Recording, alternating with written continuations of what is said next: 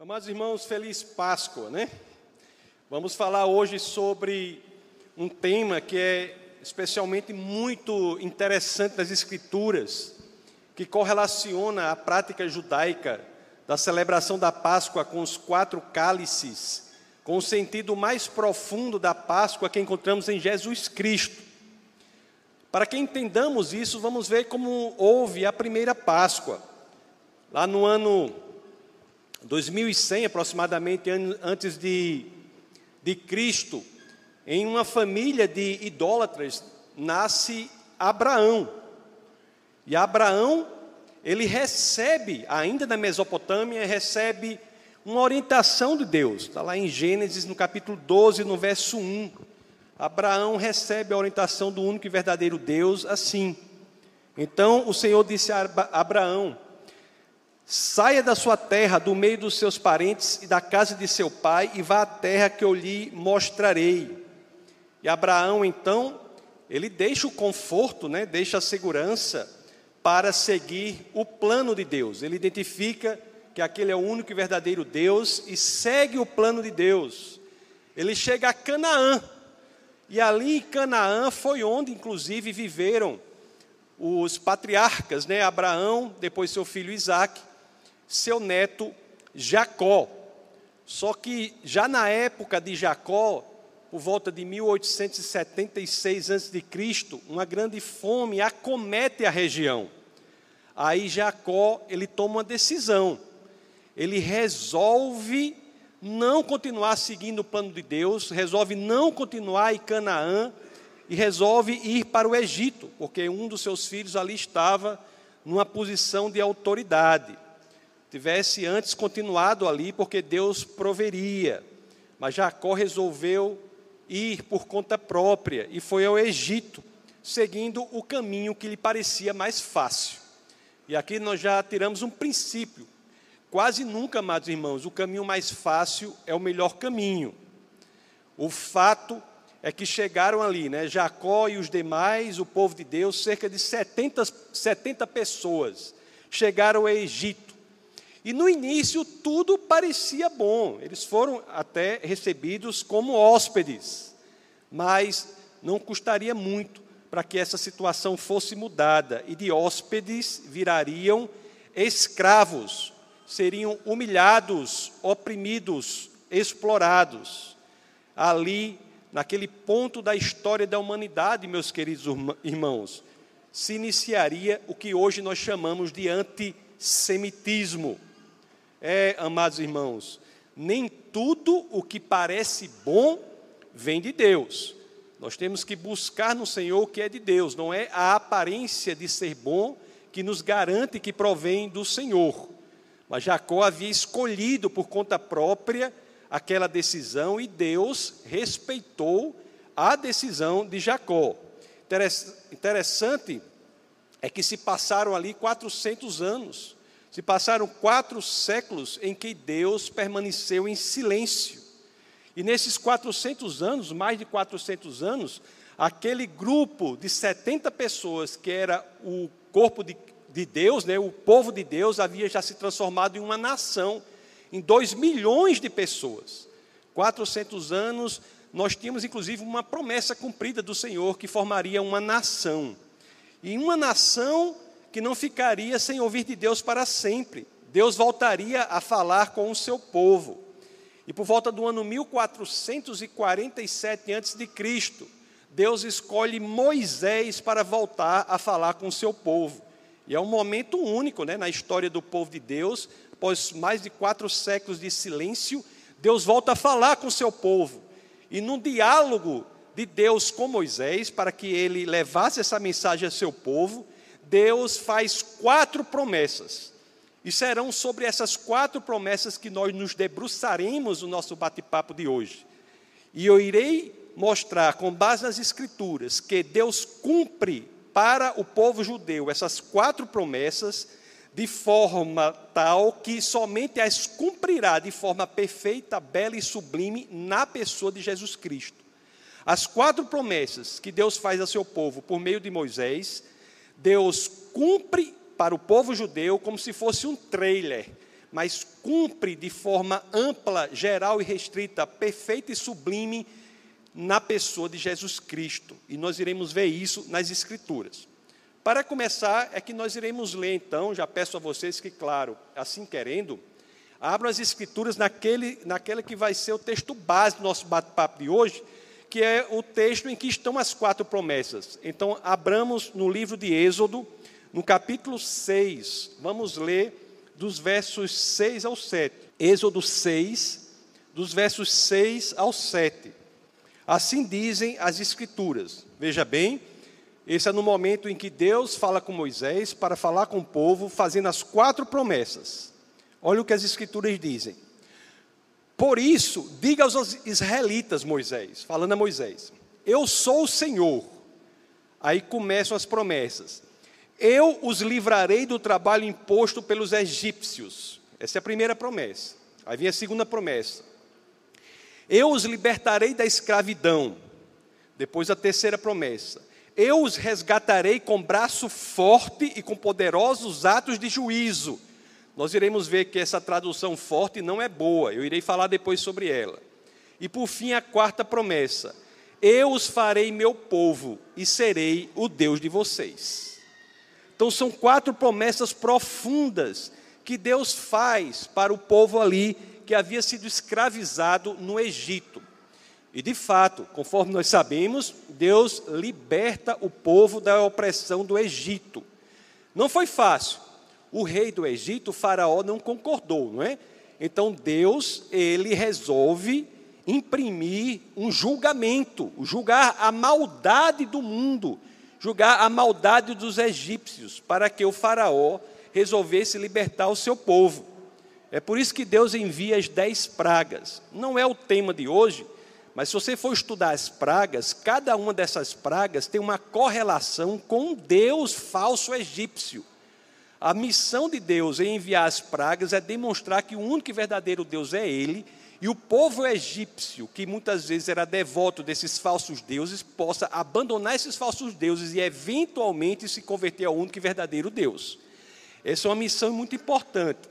Mas ele envia as dez pragas. E a última e mais poderosa praga, como vocês sabem também, é a praga que, em que os primogênitos, humanos e animais, serão mortos. Mas é interessante que Deus tem um padrão quando ele faz um julgamento ele avisa do julgamento, mas também dá a saída para que a pessoa não seja destruída com aquele julgamento.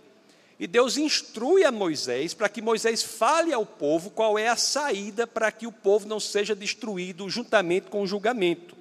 Ele diz assim, ó, olhe só que interessante isso na época de Moisés. Moisés é instruído por Deus a ir para o povo e dizer assim: mate um cordeiro, pegue o sangue e coloque sobre os umbrais das portas. Aquela pessoa que estiver coberta pelo sangue do Cordeiro estará salvo do julgamento que Deus fará da maldade do mundo. Preste atenção no padrão. Aquela pessoa que estiver coberta pelo sangue do Cordeiro estará salva do julgamento que Deus fará da maldade do mundo. Ele diz que ele passará, e quando vir o sangue do cordeiro, passará por cima, e não julgará a maldade ali, destruindo o primogênito.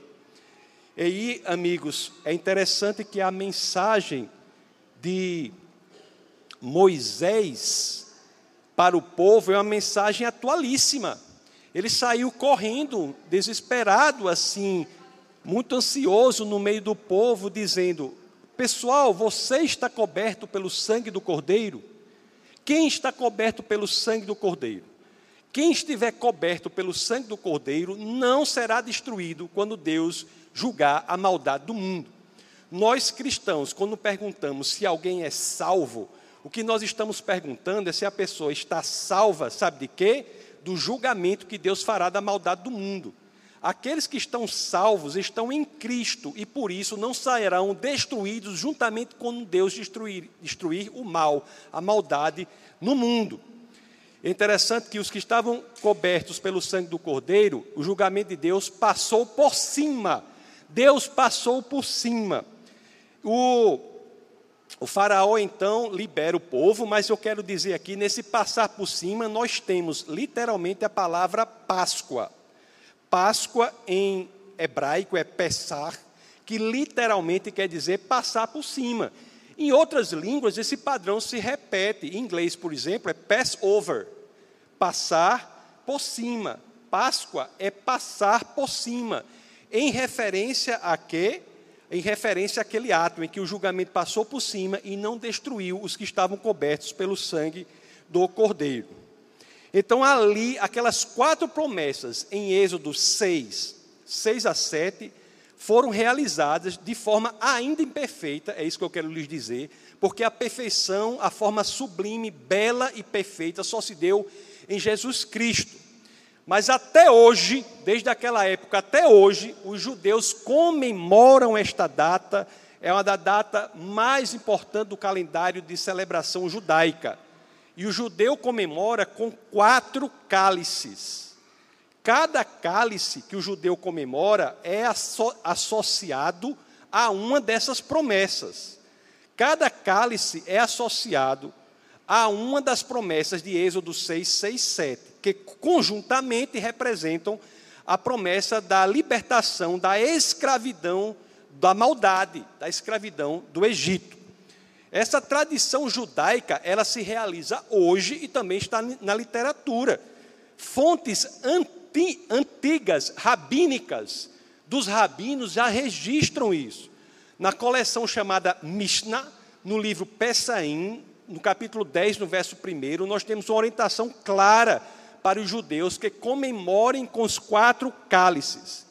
E o que eu quero conversar com vocês aqui, amados irmãos, é algo que eu considero muito belo. É algo que leva toda essa história a uma profundidade, por muitos, praticamente inimaginável.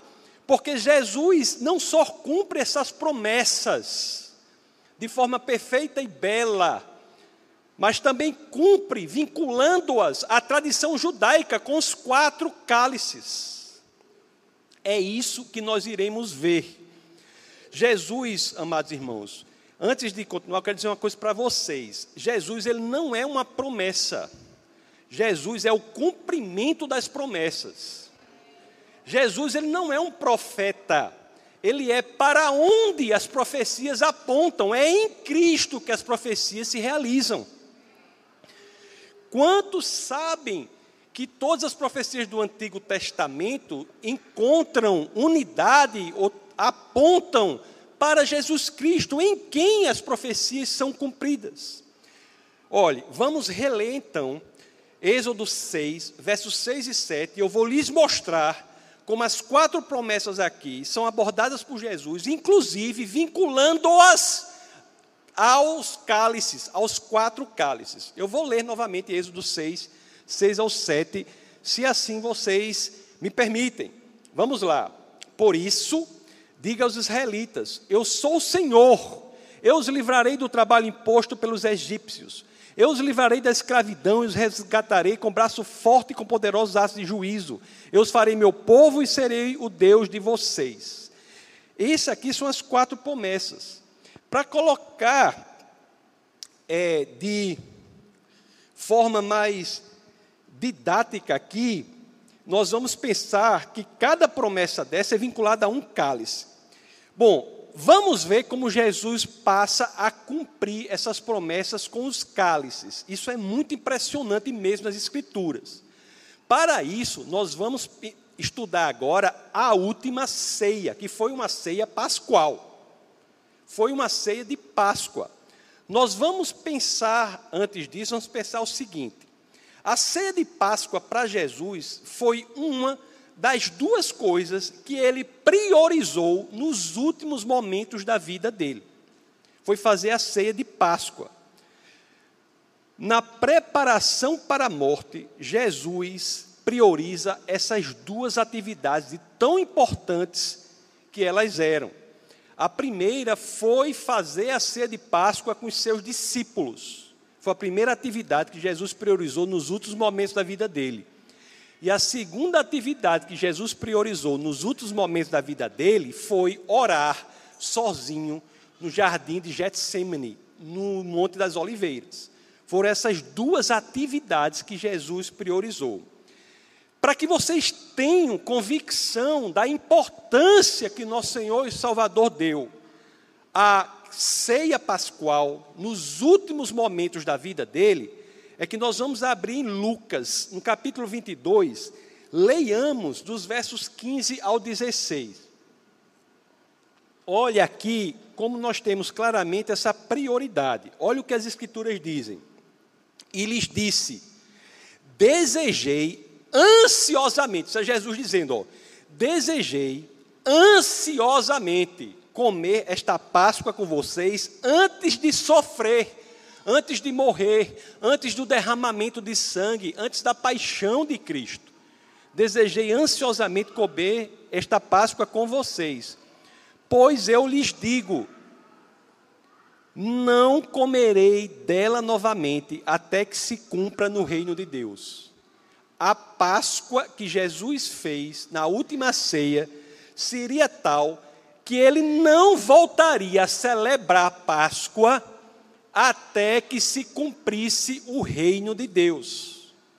Antes de sofrer, antes do derramamento de sangue, Deus encarnado, Jesus, faz a ceia de Páscoa e diz que não participará novamente da ceia de Páscoa até que o reino de Deus esteja absolutamente estabelecido, por completo estabelecido.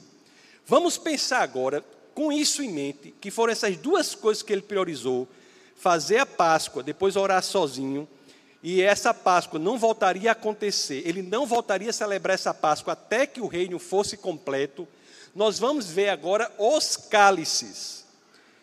Amados irmãos, muitos aqui com certeza já devem ter notado que os evangelhos de Mateus e Marcos, eles falam apenas de um cálice. Isso é o normal, todo mundo acha que naquela última ceia só há um cálice. Mas eu não sei quantos de vocês aqui já repararam que o evangelho de Lucas fala de dois cálices. Eu não sei quantos de vocês já repararam que o Evangelho de Lucas vai adiante, fala mais do que o Evangelho de Mateus e Marcos, e fala de dois cálices. Se não vejamos, vamos ler Lucas 22, 17 a 20, para ver se o Evangelho de Lucas, na última ceia, não fala de dois cálices. Interessante, eu acho que muita gente passa, às vezes, a vida cristã toda e não nota isso. Leiamos aqui o que diz. Lucas 22, vamos ler do 17 ao 20. Recebendo um cálice, ele deu graças e disse: Tomem isto e partilhem um com os outros. Pois eu digo que não beberei outra vez do fruto da videira até que venha o reino de Deus. Ele quer dizer: não participarei de outra ceia pascual até que venha o reino de Deus.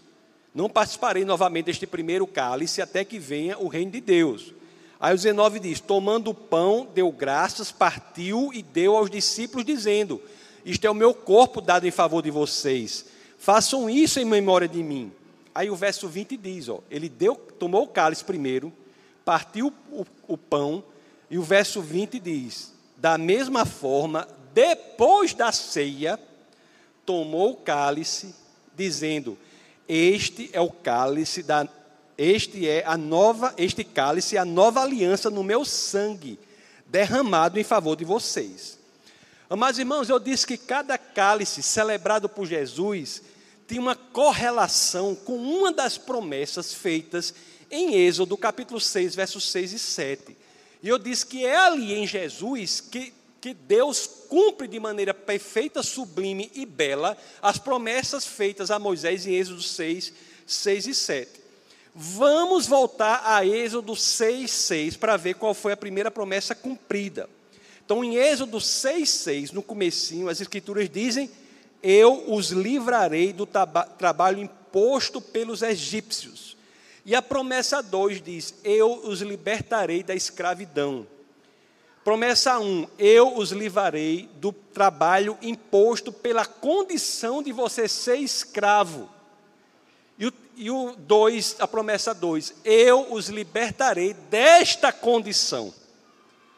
São as duas promessas que Jesus faz.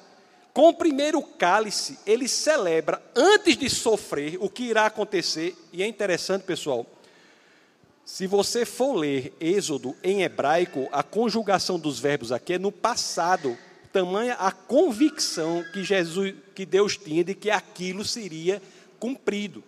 Então você veja bem, com o primeiro cálice, Jesus celebra a libertação do jugo, da opressão, da imposição promovidos pelo mal, pelo pecado. Mas não apenas nos liberta do que é consequência dessa condição de escravidão. Porque com o segundo cálice, ele celebra a libertação da própria escravidão do pecado. O segundo cálice é a celebração de que Jesus nos livra da condição de pecadores. A nossa natureza em Cristo não é mais a natureza de quem é submisso, sujeito, dominado pela opressão do mal. Nós somos libertados desta natureza, o nosso DNA é transformado, nossa constituição é transformada. Eventualmente alguém pode pecar, mas se verdadeiramente entregou sua vida ao Senhor, você foi libertado da sua condição de escravo. A sua identidade não é mais caracterizada por ser um pecador, um escravo, um oprimido. Não, você é agora em Cristo Jesus livre desta condição. Portanto, amados irmãos, o segundo cálice é exatamente a celebração, como Jesus diz, da nova aliança, por meio da qual nós deixamos de ser escravos e passamos a ser livres. Foi o que nós lemos, retomemos Lucas 22, 20, para ver se não é isso.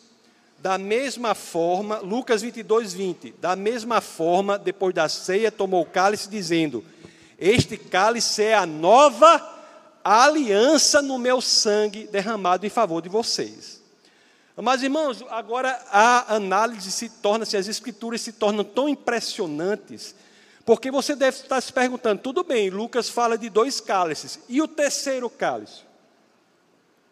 E o terceiro cálice? Como Jesus experimentou do vinho celebrando a terceira promessa de Êxodo. Vamos relembrar a terceira promessa, para ficar bastante claro. Vamos abrir novamente em Êxodo, capítulo 6, verso 6. Vamos ler a parte final, que é a terceira promessa. A terceira promessa é a seguinte: Eu os resgatarei com braço forte e com poderosos atos de juízo. Aqui conforme eu já antecipei no começo do nosso bate-papo, eu vou fazer uma observação sobre a tradução do hebraico para o português por esse nome forte. Esse nome forte não é uma boa tradução. Aqui em hebraico é natá, e natá literalmente quer dizer esticado, estendido. O, o nome forte não é a tradução correta. Tanto é assim que a tradução Almeida, ela é mais bem estruturada neste, neste verso e traduz de forma adequada. Então eu peço aí a, a grande equipe da mídia, que até onde eu sei é o Orlando, né? Meu filho Orlando que está lá na mídia, eu peço a grande equipe da mídia que tente colocar aí Êxodo 6,6 na Almeida. Na Almeida. Almeida diz assim: portanto, diz aos filhos de Israel: eu sou o Senhor e vos tirarei de debaixo das cargas dos egípcios e vos livrarei da servidão. E agora vem a terceira promessa: e vos resgatarei com braço estendido e com grande juízo. Amados irmãos, essa promessa ela é poderosíssima. Primeiro pelo uso do verbo resgatar, do hebraico gaal. Resgatar, amados irmãos, talvez traga uma das semânticas, esse termo, esse verbo gaal em hebraico, traduzido ao português por resgatar, talvez traga uma das semânticas mais relevantes do Antigo Testamento. O uso ordinário desse verbo, o uso comum desse verbo, ele representa, sabe o quê? O ato de comprar de volta a terra que vai ser alienada a terceiros é comprar de volta. Não precisa abrir, mas isso está, o uso desse verbo, desta forma ordinária, está lá em Levítico 25, 26, em Ruth 4, 3 a 4, que foi inclusive o tema da escola bíblica de hoje, às 9 da manhã. Aqueles que não, se, não participam, passe a se envolver. Veja bem, então, resgatar ou gaal é, na realidade, comprar de volta. Para comprar de volta o que já é, era seu. É comprar de volta o que era seu. Em um sentido mais profundo que nós vemos em Êxodo, no capítulo 6, no verso 6, na parte final, a promessa que Deus faz é pagar o preço que for preciso para comprar de volta cada um aqui presente para si. Esta é a promessa que o Senhor faz com o uso do verbo Gaal. As almas que foram alienadas por opção própria, o Deus diz que está apto a pagar o preço que for necessário por mim e por você para as comprar de volta. Amados irmãos, e é tão impressionante a promessa feita por Deus lá em Moisés, no Êxodo, é tão impressionante que ele diz, diz que ele cumprirá essa promessa em um grande ato de juízo. Algumas traduções trazem com grandes manifestações de julgamento. Amados irmãos, onde é que se dá o cumprimento disso? onde se realizou na história da humanidade o maior ato de juízo, de julgamento já registrado? Na cruz. Foi ali onde o amor encontrou a justiça.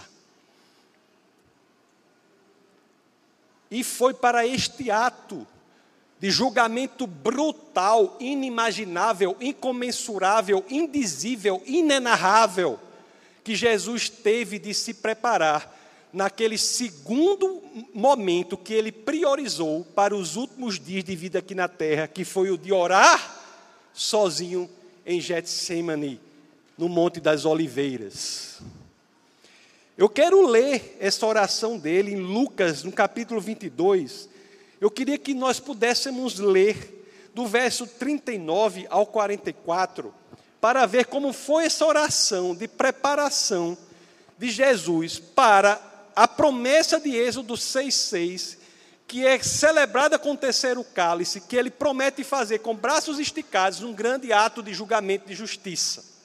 Olha o que diz aqui, Lucas 22, vamos ler dos versos 39 ao 44.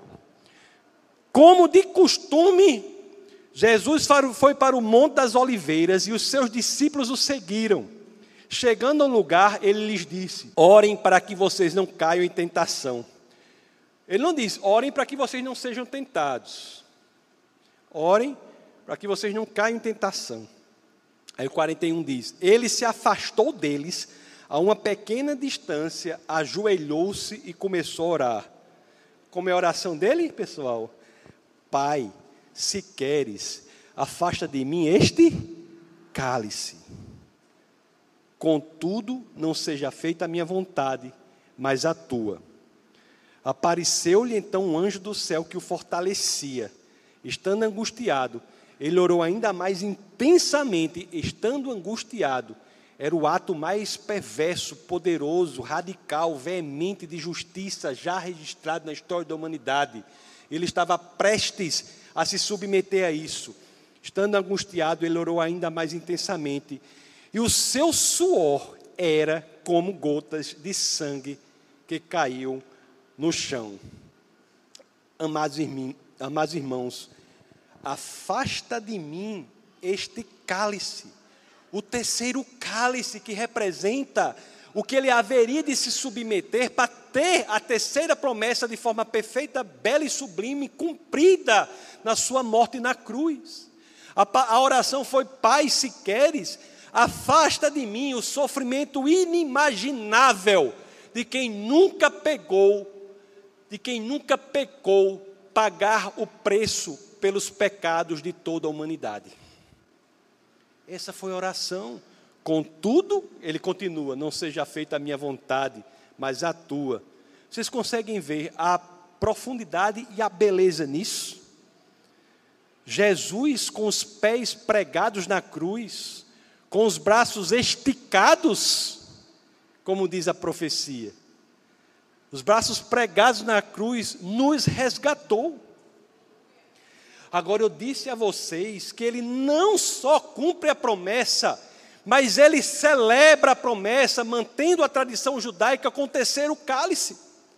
E aí nós podemos nos perguntar: como é que alguém com os braços pregados na cruz, sentenciado à morte, pode celebrar, tomar o vinho?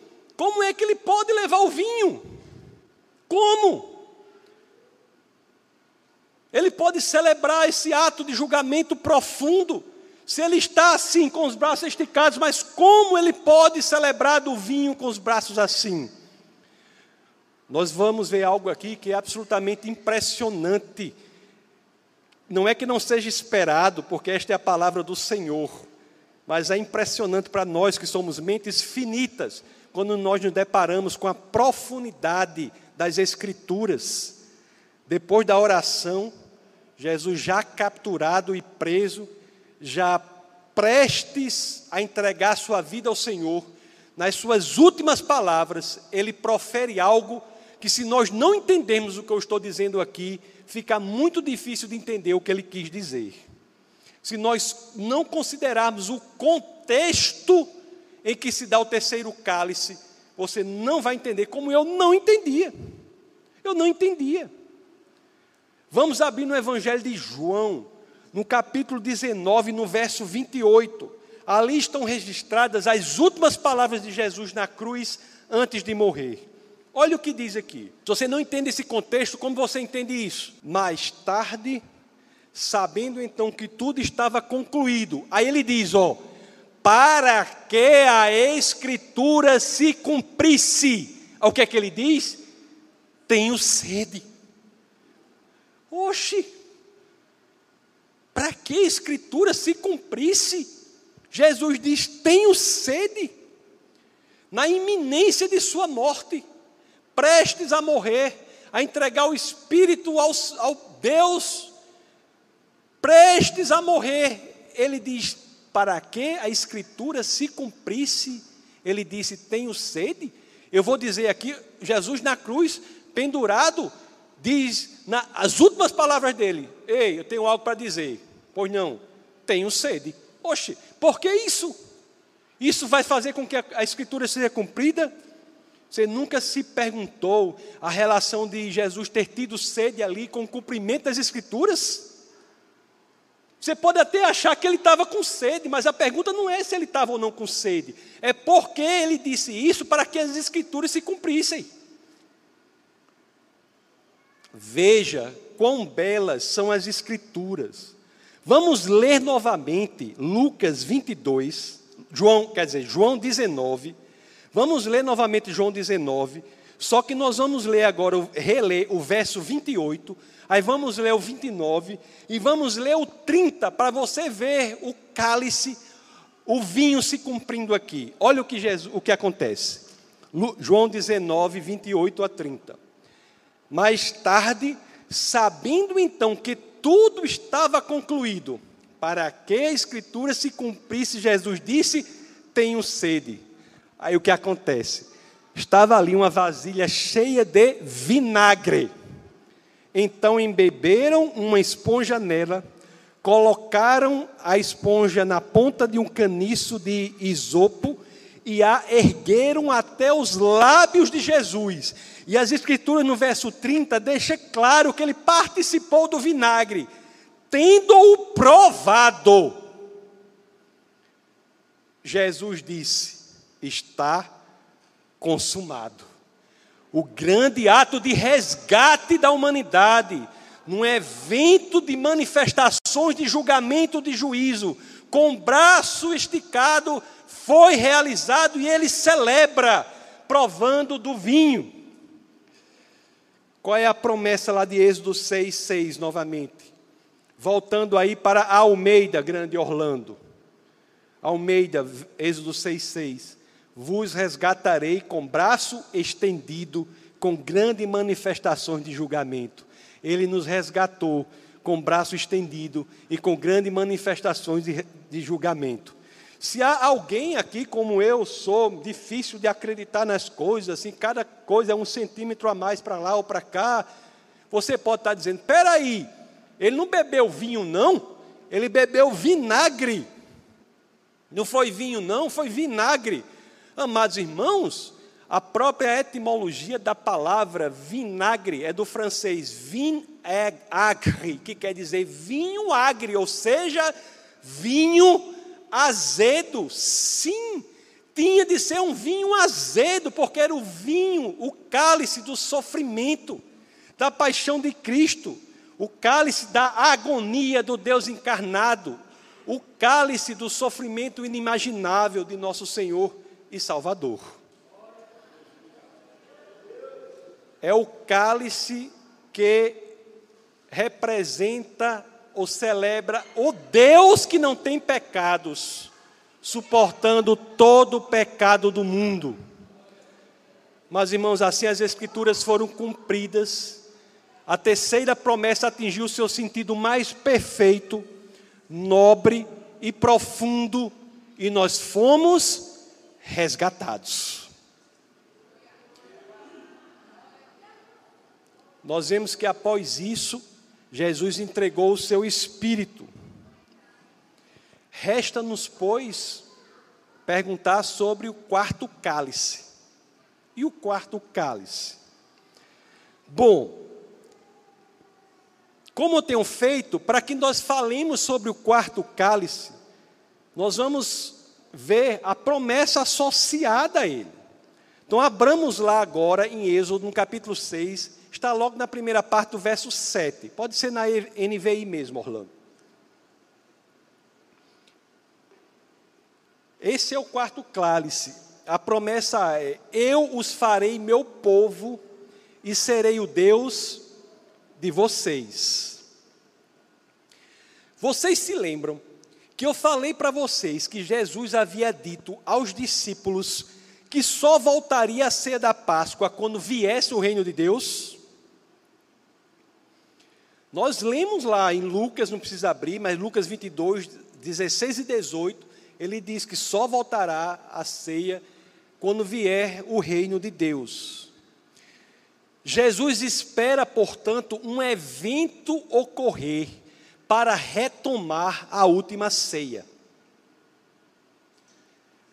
Para celebrar a quarta promessa, em Êxodo 6, 7, com o quarto cálice, esse evento é o estabelecimento por completo do reino de Deus.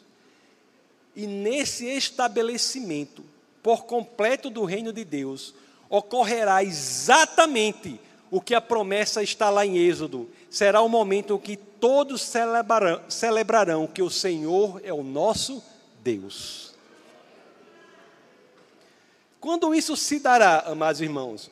ah, isso é o desejo de todos nós e para onde as Escrituras apontam em vários momentos. Oito séculos antes de Cristo, nos escritos do grande profeta Isaías, com quem eu vou até marcar uma audiência quando eu morrer, nos escritos do prof, grande profeta Isaías, no verso 25, no, no capítulo 25, dos versos 6 ao 9, Isaías, oito séculos antes de Cristo, no capítulo 25, dos versos 6 ao 9, ele já se refere, já se já menciona um evento futuro em que haverá, sabe o quê? Uma ceia, cuja celebração será, sabe o quê?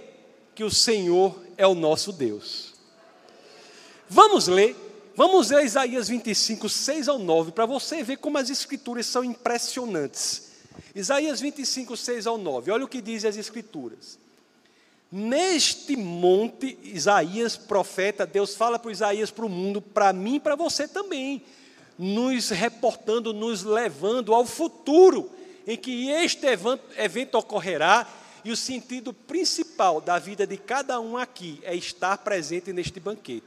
Olha o que diz aqui: Neste monte, o Senhor dos Exércitos prepara um farto banquete para todos os povos, um banquete de vinho envelhecido, com carnes suculentas e o melhor vinho.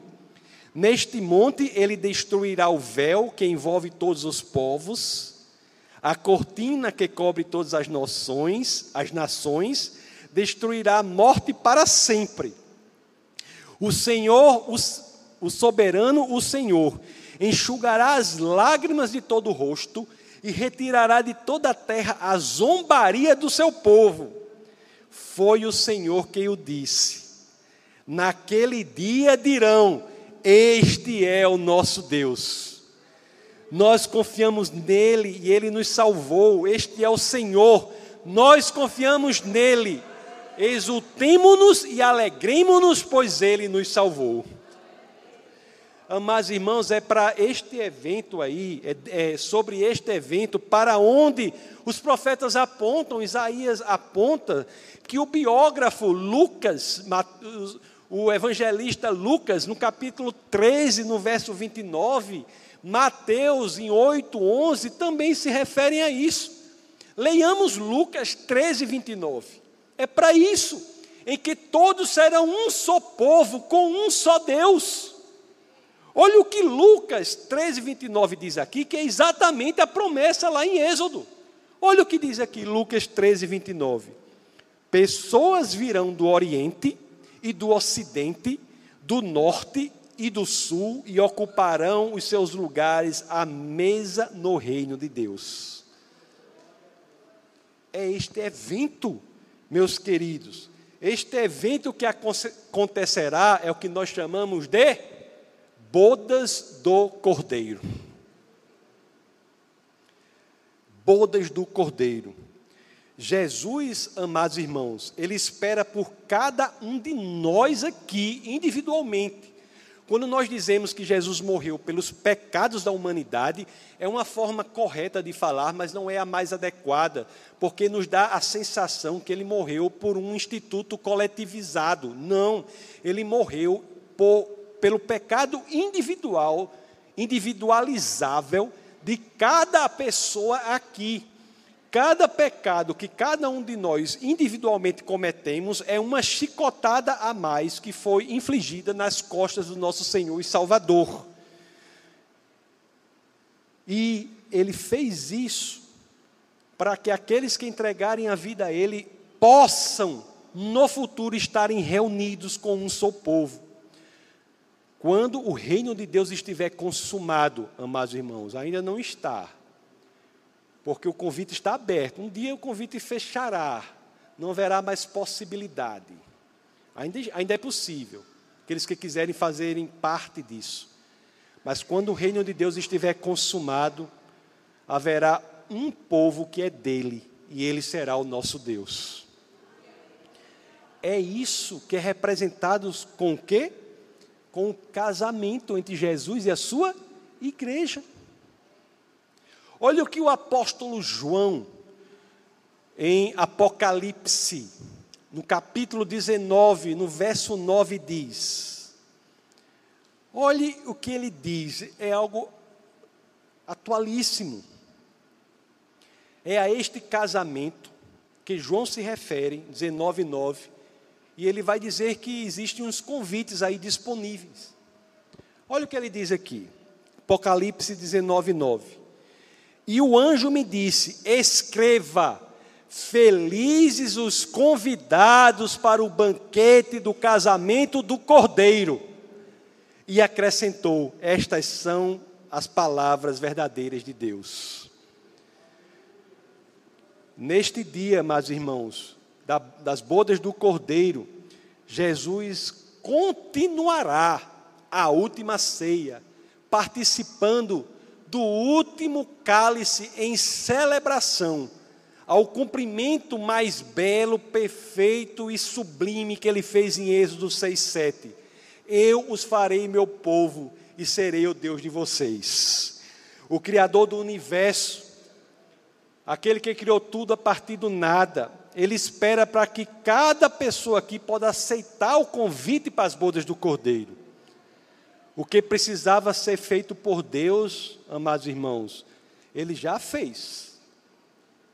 Ele já fez. Não há nada que precisemos esperar mais do Senhor. Ele já fez tudo para nos garantir a eternidade ao lado dele. Cabe a cada um de nós agora simplesmente aceitarmos este convite ao qual o evangelista João se refere em Apocalipse. Aceitarmos o convite para quê? Para a continuação da última ceia, a continuação da ceia pascual, na presença dos santos e do próprio Deus. Com este entendimento, é que agora sim nós podemos dizer: Feliz Páscoa. Vamos orar. Senhor, muito obrigado, Pai, por tua palavra. Obrigado, Senhor, por tudo que o Senhor tem feito por nós. Obrigado, Pai, por vir como Deus missionário para cumprir as promessas que foram feitas a teu povo. Obrigado, Senhor, por morrer em nosso lugar, por pagar o preço, por resgatar. O verbo profundo, gaal, pagar o que for preciso para resgatar o espírito, a vida de cada um que assim queira, representa exatamente o que Deus fez doando o seu próprio filho, vertendo o seu próprio sangue para nos comprar de volta para o lugar de onde não deveríamos ter saído. Obrigado, Senhor, por tão maravilhosa luz, tão maravilhosa palavra, tão maravilhosas escrituras que nos orientam e nos fazem dar à nossa existência aqui um sentido de propósito e significância. Obrigado, Pai, pelo teu filho, porque foi graças a ele, ao que ele fez, que tudo foi possível. Ao teu filho que vindo à terra trouxe a divindade aos homens, tabernaculou entre os homens, mas ao morrer por nós, ressuscitar e ascender aos céus, levou também a nossa humanidade a Deus. Essa ponte foi restabelecida e cabe a nós agora apenas aceitar o convite.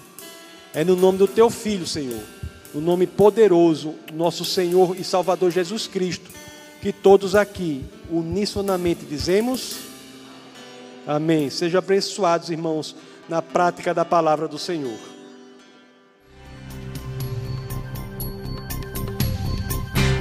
Essa foi uma produção do Ministério Internacional Defesa da Fé, um ministério comprometido em amar as pessoas, abraçar a verdade e glorificar a Deus.